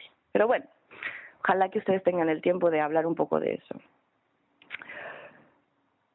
Y bueno, pues eh, hablando un poco de las pelis que, que traducen y que traducen el nombre y tal, pues yo aquí tengo un buen ejemplo. Yo hace poco, en esta semana, vi la de Sígueme el rollo con Jennifer Aniston y el otro tipo este muy gracioso. Aquí en México se llama Esposa de Mentiras, que ya por ese, por esa, por esa traducción me he reído mucho y bueno, me lo he pasado bien, la verdad es que que me he reído, que yo pensaba que no me iba a reír. Y bueno, sí, sí, salté algunas carcajadas en el cine y bueno, pues está bien, ¿no? Pero bueno, aquí es un poco como que me hace gracia como en cada país traducen los nombres de las pelis de diferente manera. Yo creo que hacer una traducción literal sería mucho mejor y mucho más acertado siempre, ¿no? ya como anécdota, a veces me pasaba que con mis amigos allí en, en España, yo decía, ay, bueno, ¿has visto esa película? Pues no. Y resultaba que sí, lo que pasa es que la habían nombrado de diferente manera en un país y en otro. Pero bueno. Y bueno, ya para despedirme, quiero hablar un poco de lo de la ley Sidney, que me tocó, me tocó en, en Madrid, que empezaban a hablar de eso y tal, y, y bueno, pues yo decir que yo estoy totalmente en que todos paguemos los derechos del autor que hace las cosas yo también me dedico un poco a, al arte y me gusta que, o bueno, al mercado de ideas, ¿no? Y me gusta que la gente pues tenga esa decencia con, conmigo, con mis ideas. Sin embargo, siento que en la industria del cine poco llega al artista y mucho llega a las distribuidoras, que son las que menos hacen arte, ¿no? Hacen mucho negocio y se mueven mucho y por eso también habría que pagar. Estoy de acuerdo totalmente.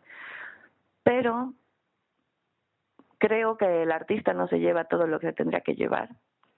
Por eso estoy de acuerdo que él se lleve más y que sin embargo el cine nos cueste menos.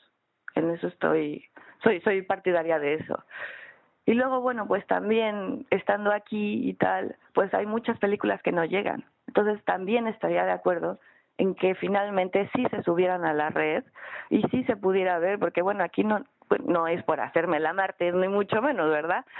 Pero de verdad hay veces que por más que quiero, por ejemplo, la de Woody Allen con Antonio Banderas, no ha habido forma de que la consiga.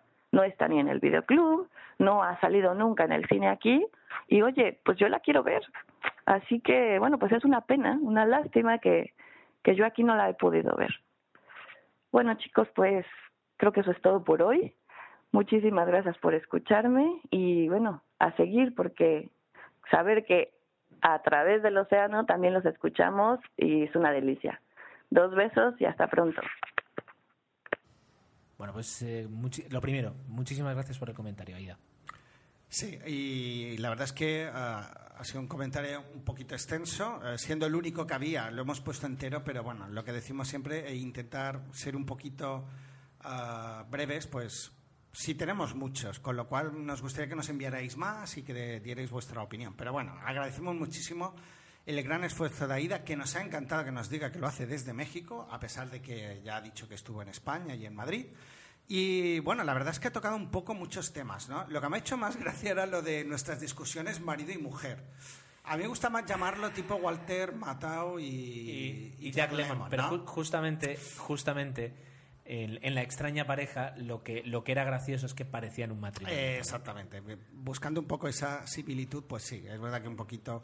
Luego comentaba, pues, eh, algo que no. Bueno, mm, yo creo que ha dado un poquito en la diana y que ya hicimos polémica, ¿no? Que el cine en México vale dos euros y de alguna forma eso nos motiva a ir al cine, ah, bueno, el equivalente a dos euros me imagino, les motiva a ir al cine y no tienes que estar pendiente a lo mejor de tengo que descargar o no pero que por otro lado no le llegan todas las películas y con lo cual incluso ni siquiera en DVD determinadas películas no queda otro remedio que descargarlas. Entonces es interesante un poco esa dicotomía, ¿no? Cine barato. otro problema. Pero no llega todo. A lo mejor es porque al ser tan barato las productoras creen que no es rentable y por eso no se estrenan, no lo sé. Es como un pez que se muerde la cola, pero interesante debate que nos proponía. Le hemos dado ganas de ver el discurso del rey, como habréis oído, pues de verdad que te la recomendamos. Y Gerardo está un poquito triste porque dice que, bueno, lo de Cisne Negro es verdad que no le ha gustado tanto, pero bueno. Ya digo, es una película que o te gusta o no te gusta y, no te va a dejar indiferente porque, porque te va a sacudir un poquito en el cine. Eh, puede que lo disfrutes o puede que, no. Eh, lo entiendo, lo entiendo.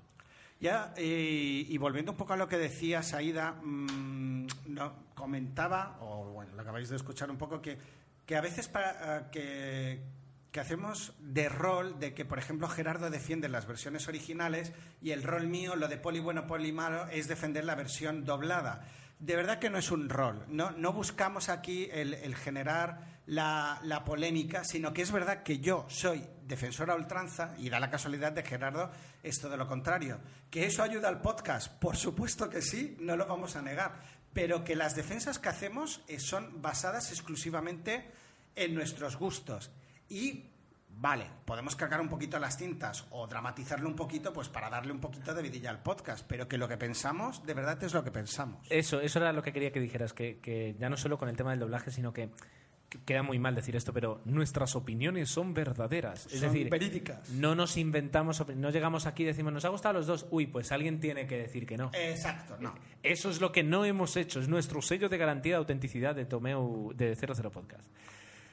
¿Qué más? Y nada, pues. Ha hablado también de la ley Sinder y tal, pero bueno, no podemos darte respuesta a todo, pero que nos ha encantado y la verdad es que has hecho un muy buen resumen de muchas polémicas que en 00 Podcast aquí hemos vivido. Nos preguntaba la opinión del 3D, que ya le hemos dado varias veces y seguro que la has escuchado.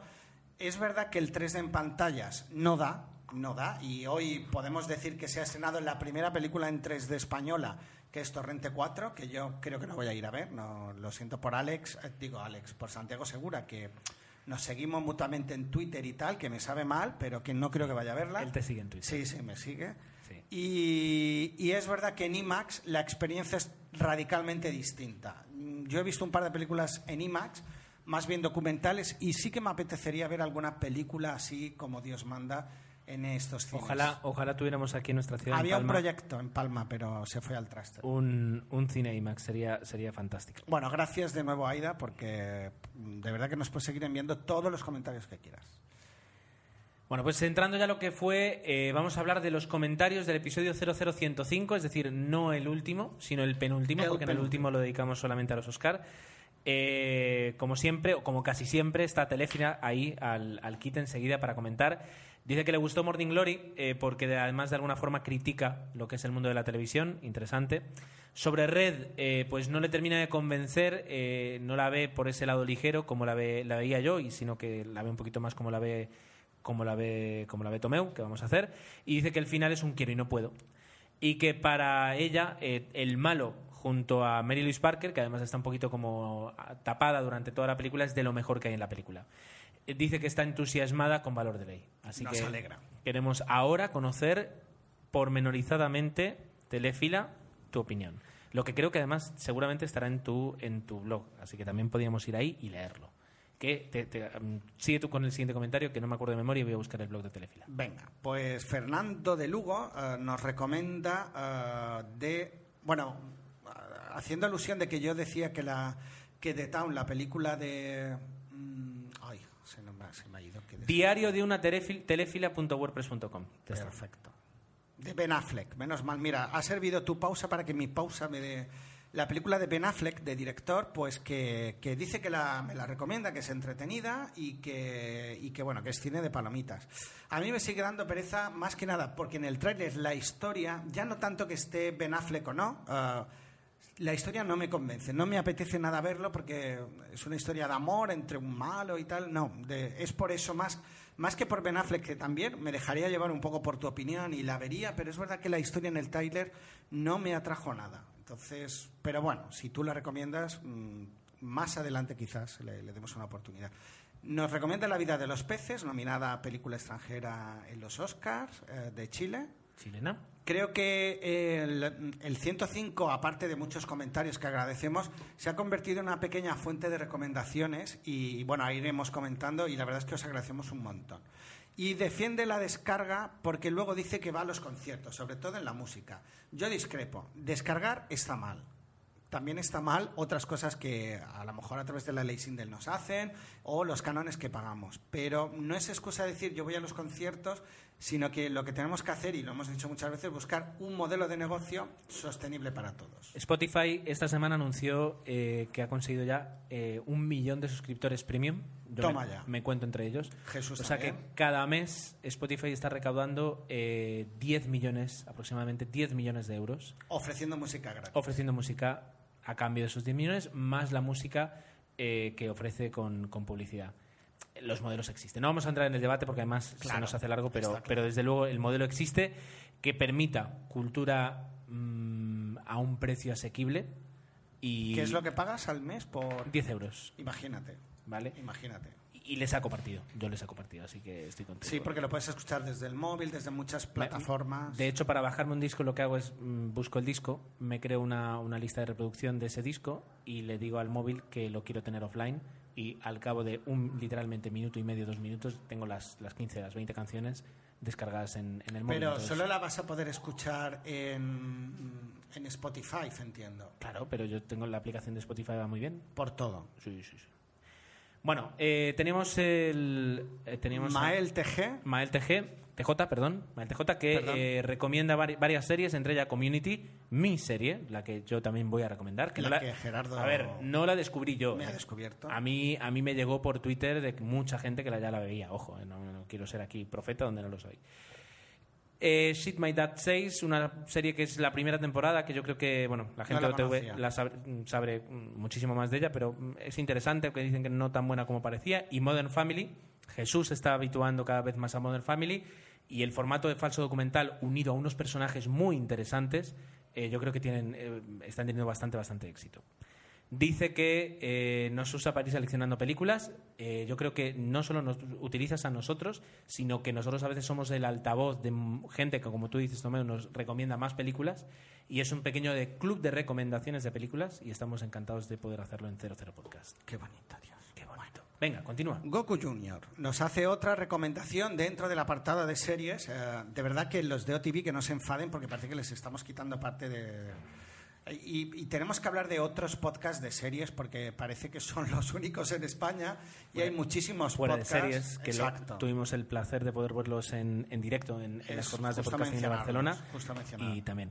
Sí, es verdad que yo el que más escucho por encima de todos Claro. es, es OTV y por tanto es el que puedo recomendar. Voy a recomendar otro que además fue finalista en, el, en el- la categoría de cultura y audio- audiovisual, que está hecho como, como con formato de micropodcast, pero ya sabéis que los podcasters cuando decimos micro queremos decir 50 minutos tranquilamente, Claro. eh, que es Teleadictos y que lo que hace es centrar, digamos, cada episodio en una serie en concreto, eh, con pequeñas secciones alrededor, pero con una serie en concreto y que está muy bien producido y, y con un contenido muy cuidado y desde aquí pues nuestro saludo y nuestra recomendación de Teleadictos. Bueno, pues dicho esto, eh, nos recomendaba Goku Junior um, Misfits, que es una especie de versión más, ah, más erótica, o no sé cómo llamarlo, de, de a lo que le gusten los superhéroes, ah, de héroes, ¿no? Es otra Mm. visión un poco más radical, te diría. Yo ahora estoy ya por el cuarto capítulo de la ¿Qué me segunda temporada. Sí, sí, ¿Qué sí. tal? Espectacular. Es una serie, o sea, son Misfits en inglés, yo no, no caía, significa eh, inadaptados. Entonces son seis chicos o cinco chicos jóvenes eh, inadaptados que están haciendo trabajos para, la- para servicios sociales por, por cosas que han hecho. eh, y de repente les cae un poder. Poderes muy raros, o no tan raros, pero poderes, superpoderes.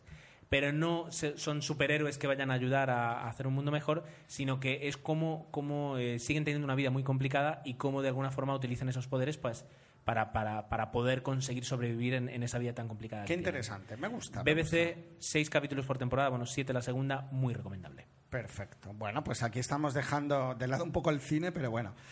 Ah, y aquí ya voy a decir algo, y eh, Goku Jr. un poco es el que ha abierto el de esto, que le he fallado porque he dicho que Resident Evil 4 era mejor que Red y que he decepcionado a mucha gente y, y- y, bueno, luego hablaremos incluso de Chucky Chan, que también, eh, bueno, pues yo lo dije medio en broma o para ejemplificar que a veces lo que le pasa a Gerardo que hace comparaciones que luego no son del todo acertadas, pues Amigo di a mío. entender que Resident Evil me había parecido más entretenida teniendo en cuenta que estaba con 42 de fiebre, más que nada es por eso. Pero obviamente no las comparo. Dentro de Red hay personajes de demostrada solvencia y te diría que en Resident Evil no tanto. Lo digo porque hay actores que en Resident Evil, pues a mí me parecen que están convincentes. La película, obviamente, ah, se carga lo que es el- la, la- la imaginería o como lo queréis llamar de, de la saga Resident Evil, pero en unas circunstancias X yo la vi y me lo pasé bien. No busquéis nada más. Y Red me esperaba otra cosa y me defraudó. Simplemente no es mejor Resident Evil que Red. Punto pelota. Y que dice que eh, va a seguir el, eh, lo que otros se están atreviendo a hacer, que es empezar a escuchar 00 podcast desde cero, lo cual me parece una eh, mólogo serat que, demo- que decimos aquí Un atrevimiento. en Mallorca. Un atrevimiento, pero allá tú, ya nos irás contando. Ya verás que seguimos metiendo la pata igual que el primer día prácticamente, que en ese sentido no hemos mejorado, pero bueno, esperamos que te guste. Sí, nosotros a, a meter la pata lo llamamos estilo propio. Eh, exactamente, muy bien dicho. Bueno, tenemos eh, a Igor, eh, que recomienda eh, la continuación de Tropa de Élite. Eh, aquí tomé en el guion ha escrito Tripa de Élite. No, este es el corrector de Google, el corrector. Sí, sí, claro, pero me gusta mucho. Eso, eso es otra película sobre gente que se va a los restaurantes, Tripa de Élite. pero bueno, Tropa de Élite, pues mira, yo que quedé tan... ah, tan impresionado por Tropa de Élite, me la apunto para, para verla en cuanto sea sido- posible porque sí. merece mucho la pena. Dice que ha sido un éxito, un éxito de taquilla en Brasil y que... mm, Más política. Exacto, es que quieras o no, es decir, eh, Tropa de Élite es verdad que se alejaba un poquito de, de los motivos de la corrupción, etcétera, etcétera, y supongo que aquí ya tendrán que atacarlo, así que fantástico. afrontarlo directamente. Bueno, Sheldon 2 dice que ha visto el famoso tráiler que ya has mencionado, Cowboy versus Aliens, y que de alguna forma cree que es una broma y que no pinta bien. Pero es Pues, que hay tanta gente buena detrás de esa película que yo la voy a ir a ver. Tiene buena, Yo la o sea, a- buena pinta. Yo no ha quería. captado un poco mi atención. Pero entre Daniel Craig, creo que también está Steven Spielberg, que ahora no me acuerdo qué otro actor está por detrás. Pues eh, voy a tener que hacerlo.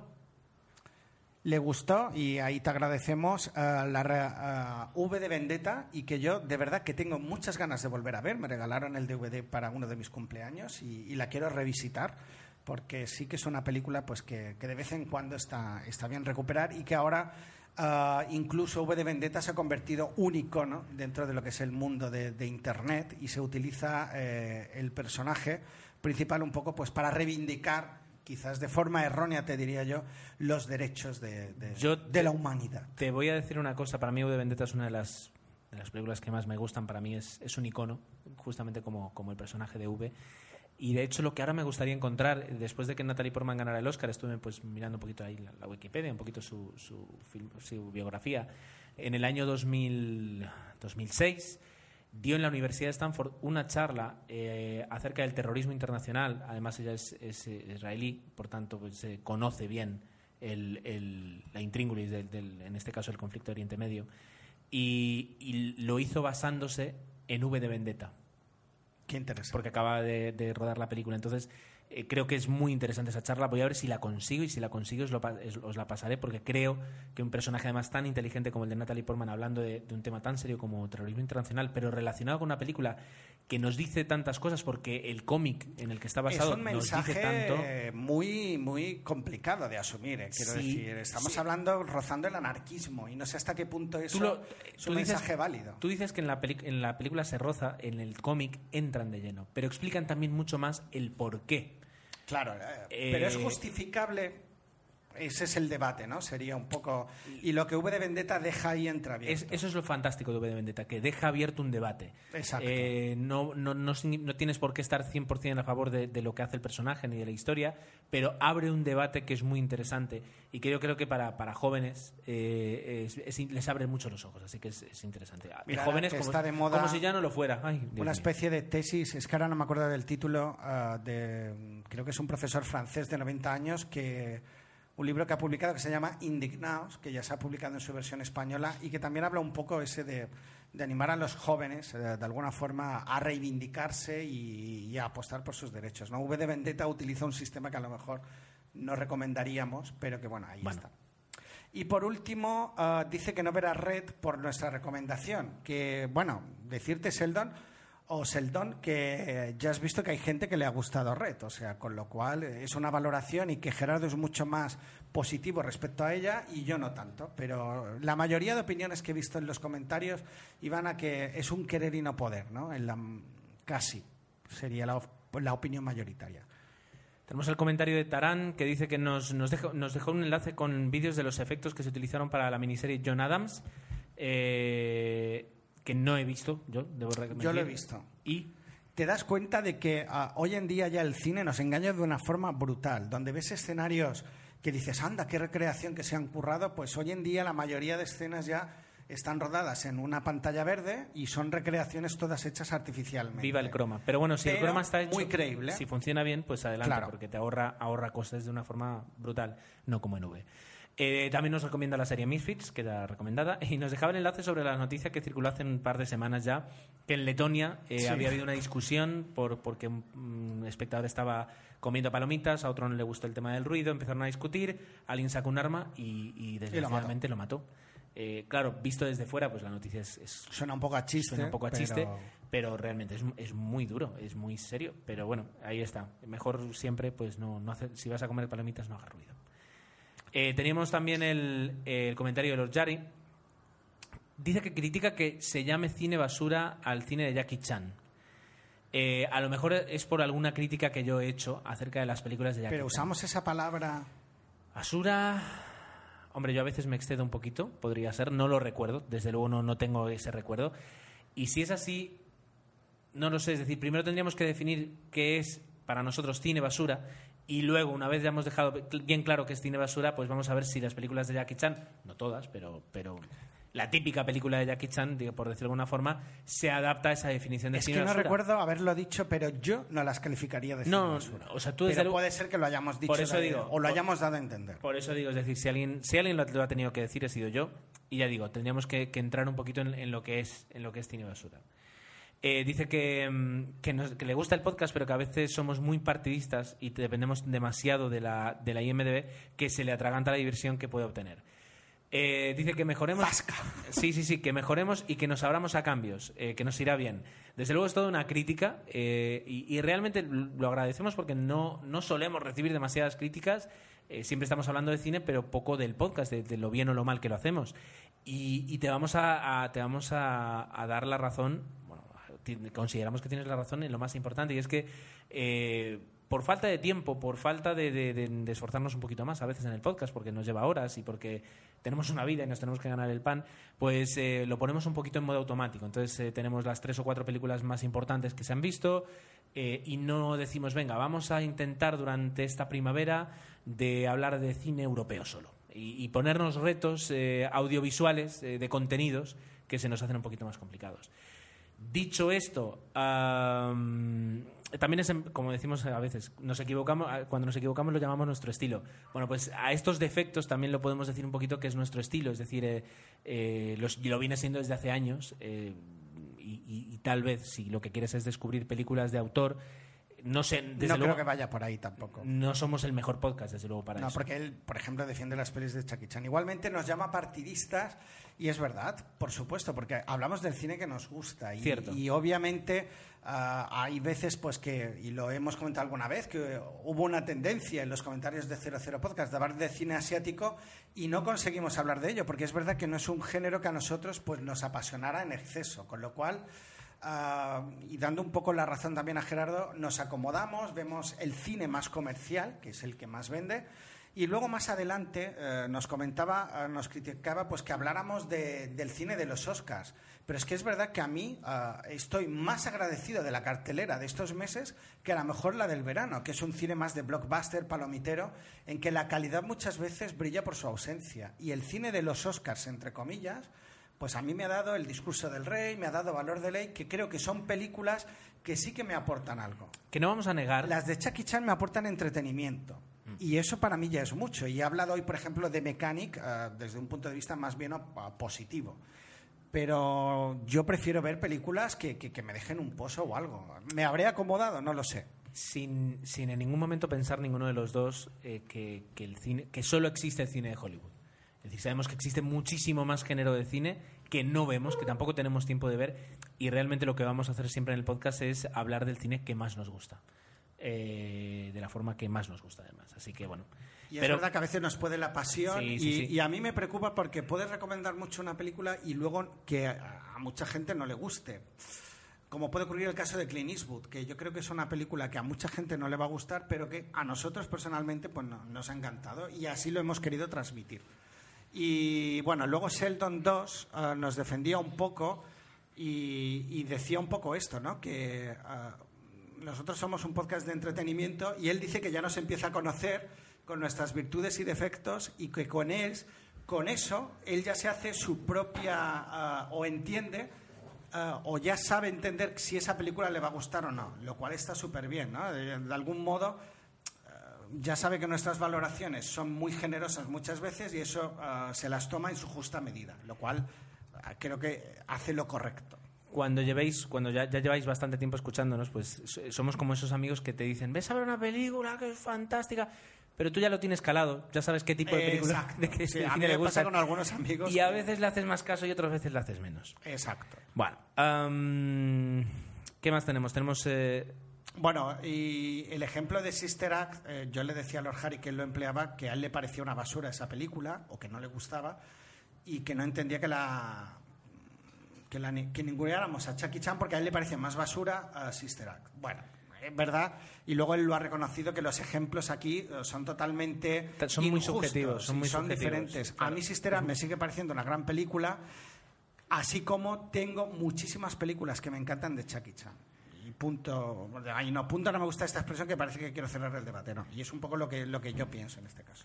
Spider Jerusalem nos decía que eh, Resident Evil es la peor película en años, eh, que Harrison Ford siempre pone la misma cara en Morning Glory. Es verdad en ese aspecto. Solo hay una escena en la que de repente, eh, y además se lo voy a decir a Tomé, bueno, si la habéis visto lo sabréis, si no, no os digo nada, que es sentado en un banco Sí. hablando con, con la chica, pues en ese momento es cuando el, el único momento en el que ves que es un actor de verdad que te puede dejar todavía impresionado. Eh, yo creo que tiene Bueno, bueno, bueno. o sea, es la mejor escena de toda la película y la- donde se le ve a él que tiene los recursos Bueno, que tiene. bueno. Uy, uy, uy.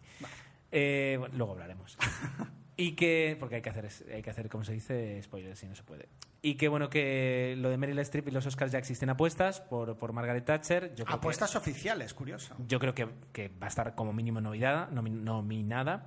Y que, qué grande este comentario, que Red no acaba de encontrar el equilibrio como sí le consigue Mentiras Arriesgadas. Sí, señor. Mentiras Arriesgadas, una de las mejores comedias de acción Es que de la historia del cine. ha dado en la diana. Ha dado en la diana porque a- lo que me falta un poco de red es lo que me da mentiras arriesgadas. Así de claro.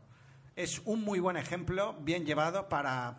Ahora Spider Jerusalén debe estar saltando ah, de la silla, pero sí, ahí creo que de, algún, de, de qué forma tan sencilla ah, has dado a entender un poco nuestra opinión, ¿no? O al menos la mía. Gracias. Continuamos. Ah, Teléfila defiende a Sister Act y sobre todo a Guppy y pues, El color púrpura. en el Grande. color púrpura. Es verdad grande. que aquí hace un papelón y como actriz eh, cuando un actor quiere o está bien dirigido, que es lo que decimos siempre y Spielberg cuando quiere dirige bien, pues puede dar buenos resultados.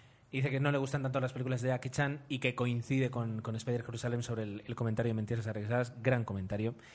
Eh, Sheldon 2 dice eh, que Jackie Chan dice que insiste que no es cine basura, que eh, eso, que, que le ayuden a elegir, lo que, lo, bueno, lo que tú ya habías comentado. Agra no te riñe a ti personalmente Con por cariño. no, por no ver, eh, por lo de Resident Evil versus eh, Red, el, el que le dieras Por más eso quería matizar, que no, que no es mejor. ¿Ves, ¿Ves cómo a veces cuando hay que... la- yo Sí, cu- tienes razón, Cuando yo entro a comparar, Sí, sí, sí. sí. entro con precisión de cirujano. Por- ahora poner una imagen mía con la cabeza gacha, sí. Sí, facepalm, facepalm. Exacto. Muy bien. Ah, Daniel Roca dice que critica lo de la falta de versión original en iTunes y que sus niños disfrutaron con Amadeus y con la red social. Lo de iTunes eh, es totalmente cierto. Yo creo que tendría mucho más éxito porque Vamos a decir que los que mm, más utilizamos Macintosh, o sea, Apple, los que estamos un poquito más en el mundo tecnológico, que nos atrevemos a, ya a saltar de Windows y a tener otros sistemas operativos, yo creo que estamos más abiertos a ver películas en versión original y tendría mucho más éxito si estuviera en versión original.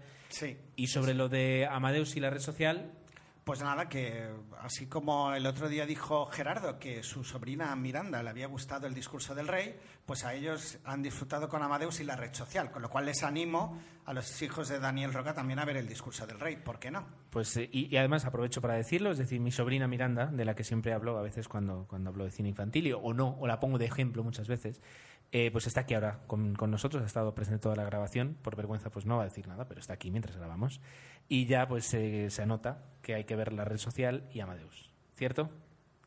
La verás. Asiente con la cabeza, no, se está durmiendo la pobre. se está durmiendo, la estamos aburriendo rato. hasta tal punto y además está muy cansada, es viernes por la tarde y, ha tenido una Ya de- acabamos, de ya acabamos. Bien. Tres horitas más y ya dejamos. Exacto. sí.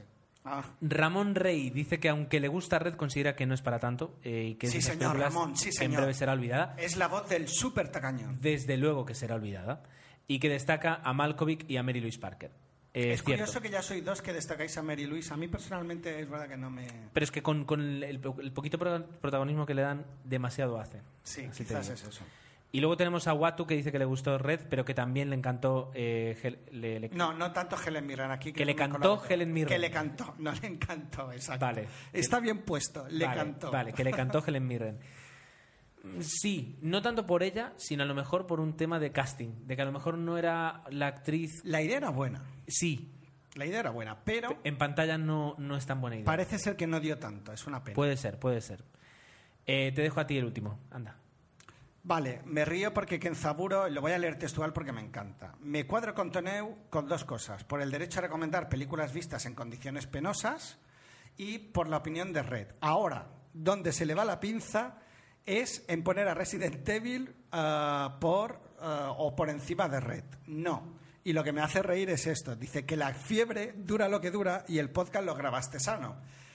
Tienes toda la razón, sí, es verdad. Con lo cual, ya he admitido, eh, por activa y por pasiva, de que no, no pienso eso, pero me ha hecho mucha gracia el Qué comentario. grande, La qué grandes, es que está qué muy grandes sois, qué grandes sois, qué. Y dice que Red, y un poco ya creo que la opinión generalizada, le parece una peli a la mitad. Y veo que estamos coincidiendo todos. También nos dice que eh, coincide eh, sobre los méritos de Owen Wilson. Lo compara un poco con Bruce Willis. eh, A lo mejor es un poco aventurado, pero bueno, es ver. En la última película que viste, Gerardo, de que es el productor de Los Simpson, aparece Owen Wilson. Sí, en- Pero en- creo que se repite. Es un personaje que ya hemos visto otras veces. Es que he visto parte Sí, de la película. por ejemplo, en, en los Tenenbaum, es decir, es- hace de tonto. Y es verdad Hace que de, de Boy the Wise, y el pero, mismo pero personaje tonto. de Zolander te diría. Bueno, no, no, no, no, no, no, no, Uy, un, uy, un uy. segundo, un para la cinta. Up, up, up, para la cinta. Eh, cuando hablamos de Zulander, primero nos cuadramos. Sí, eso es verdad. yo me segundo, cuadro. segundo, es un personaje totalmente extremo. Ramón Rey, cuádrate, Zolander. Eh, es un personaje totalmente extremo, totalmente fuera de, de- de la realidad. En los Tenenbaum, aunque es un personaje, digamos, también bastante alejado de lo que sería la realidad, coincide mucho con, cómo sabes, si en el aspecto de que son dos personajes, mm, digamos, de alto poder adquisitivo, de una vida fácil, y en los que es- son muy superficiales y no se dan cuenta un poco de, de- de- de qué va la vida. Es que se En ve que es un sí. personaje de casting. Digo, este personaje lo tiene que hacer Owen Wilson. O el guionista, cuando hizo esto, pensó en él. Y lo claro. cuadra, y lo cuadra porque se le da muy bien ese, ese tipo de personajes. Pero es un déjà vu constante. Eso es lo que yo. ah, cuando Bueno, hablas de pero Natalie Portman, No, que dices, me no, ha encantado el sí, comentario que has ya. hecho. Porque dice, llega un momento en que la actriz se desvanece y ves realmente el personaje. Pero pasa Y muchas Owen veces- Wilson a veces hace esto. ¿Y qué pasa con Denzel Washington? ¿Qué pasa con Claro, Bruce Willis? claro, a eso claro, me refiero. No le No, podemos, y Bruce Willis, no le podemos echar más culpa que al resto de, que al resto de actores que, que están encasillados. No, no lo voy a admitir. Bueno, que no lo voy a admitir. nos has dado pie a hacer un poquito más de polémica. y Fantástico, mola. fantástico. Y bueno, te, te hace un súper homenaje que yo me, me auno. Y Gracias. es preciosa las palabras que utiliza, que valora muchísimo el cómo te fijas en, en una película, no solo en la historia, sino en la banda sonora, algo que muchas veces, y yo me incluyo, pasa desapercibido. Y créeme que me gustaría mucho más, saber mucho más de lo que sé de bandas sonoras en, en ese aspecto. Ay, me tira besos, Tomeu. En ese aspecto soy un ignorante eh, comparado con lo que sabe muchísima gente más, pero bueno, es decir, me, gusta, las Bueno, escucho. bueno, no y- te hagas el humilde, y- que es verdad No, no, que, no. ahí tienes... Yo, es, o sea, yo he escuchado hablar a personas y en podcast además que tienen un conocimiento de bandas sonoras espectacular. Yo ni el 10%, pero bueno, como me gusta, pasa lo mismo. Yo también sé muy poquito de cine, pero como me gusta hablo de cine, como me gustan las bandas sonoras, hablo de bandas sonoras. Qué bonito. Y ya lo que podemos entrar, mira, mm, un mini debate, porque yo creo que, que el podcast no da para más, acerca de todo el tema de los Oscars, de, de las entradas que se dejaron.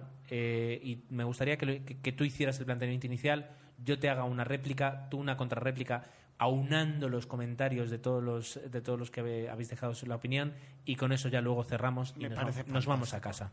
Bueno, varios de vosotros... que mi sobrina está cansada y quiere llegar a casa. Eh, sí. Varios de vosotros nos dejabais un poco ah, lo mejor y lo peor de la gala.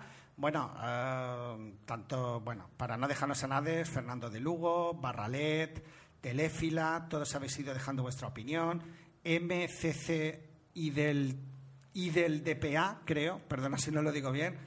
Pablo, Spider Jerusalén, pues todos nos habéis dejado vuestra opinión y un poco ah, hay varios debates abiertos, pero para resumir un poco, la gala punto uno ha sido aburrida, coinciden sobre todo en el personaje, en el, en él, en Franco, que no me acuerdo del nombre. Creo que si Lo de Franco es James- fatal. James Franco, Sí, James. Franco, que no estuvo a la altura y, eh, mucho menos. y que fue aburrida que vuelve, eh, y sobre todo ese Spider Jerusalén, vuelve a quedar un poco patente el hecho de que realmente ah, suelen ser unos premios que están basados más en quién promociona mejor su película que realmente en lo que pueda ser las actuaciones. Y por último, ya para cerrar esta polémica, ah, bueno, yo quería hacer una pequeña reflexión. Cuando se han metido con los dos actores que, que han intentado llevar la gala, se ha hablado de que las viejas glorias siempre son mejores y que Billy Crystal lo bordaba y que Billy Crystal se había comido ah, a, su breve aparición en esta ceremonia se había comido a los dos ah, bueno a los dos protagonistas que llevaban este año la ceremonia. Qué mal ha quedado esto pero bueno. Yo os debo recordar, señores, y a muchos de vosotros, no a los que opináis en 00, sino a los críticos, que pusieron a parir a Billy Crystal hace unos años y que ah, calificaban su, ah, su forma de entender eh, las última, o la última gala como de aburridísima. Y ahora resulta que Billy Crystal es el, pon un pitido aquí, el pi amo de las ah, presentaciones de, los Oscars. Pues tuvo su momento de gloria, pero es verdad que mucha gente lo puso a caldo y que por eso en estas últimas se ha buscado innovar. Con lo cual me hace gracia pues que ahora se diga ah, que Billy Crystal es el héroe y tal, y pues yo creo que hay que ser un poco coherentes y tener memoria histórica, que creo que no se ha sido injusto o demasiado injusto con los que han intentado ahora pues defender su papel en la gala. Ya está, Gerardo, tu contrarréplica. No, la verdad es que en, en- en cuanto a, a la ceremonia no puedo, no puedo decir nada porque coincido plenamente. Eh, con lo que dices de, de Billy Crystal, yo también le echo de menos en ese aspecto. Y te voy a decir una cosa que, que tiene, que tiene Billy Crystal y que no tienen los demás. O sea, Billy Crystal es una persona que durante muchos años estuvo en Saturday Night Live eh, y eso es, eh, es el reto de cada semana Saber improvisar. cada semana, bueno, no se improvisa, pero cada semana, eh, en directo, hacer reír a millones de personas. Entonces, cuando a él le dice, mira, te vas a poner aquí con un guion, con todo bien ensayado, para, para presentar la gala de los Oscars, para él eso no es un problema. Quien dice Billy Crystal, Cierto. dice Whoopi, eh, eh, Whoopi Goldberg, aunque no nos pueda gustar tanto su humor. Pero, por ejemplo, ahora si tú me dices, mira, Ben Stiller va a presentar la gala de los Oscars, seguramente lo haría muy bien. Los cómicos, más que los actores en sí, aunque sean actores cómicos, pero tienen, tienen que tener esa faceta cómica, eh, eh, son, son los más adecuados, los que se pueden meter a- al teatro entero en su bolsillo.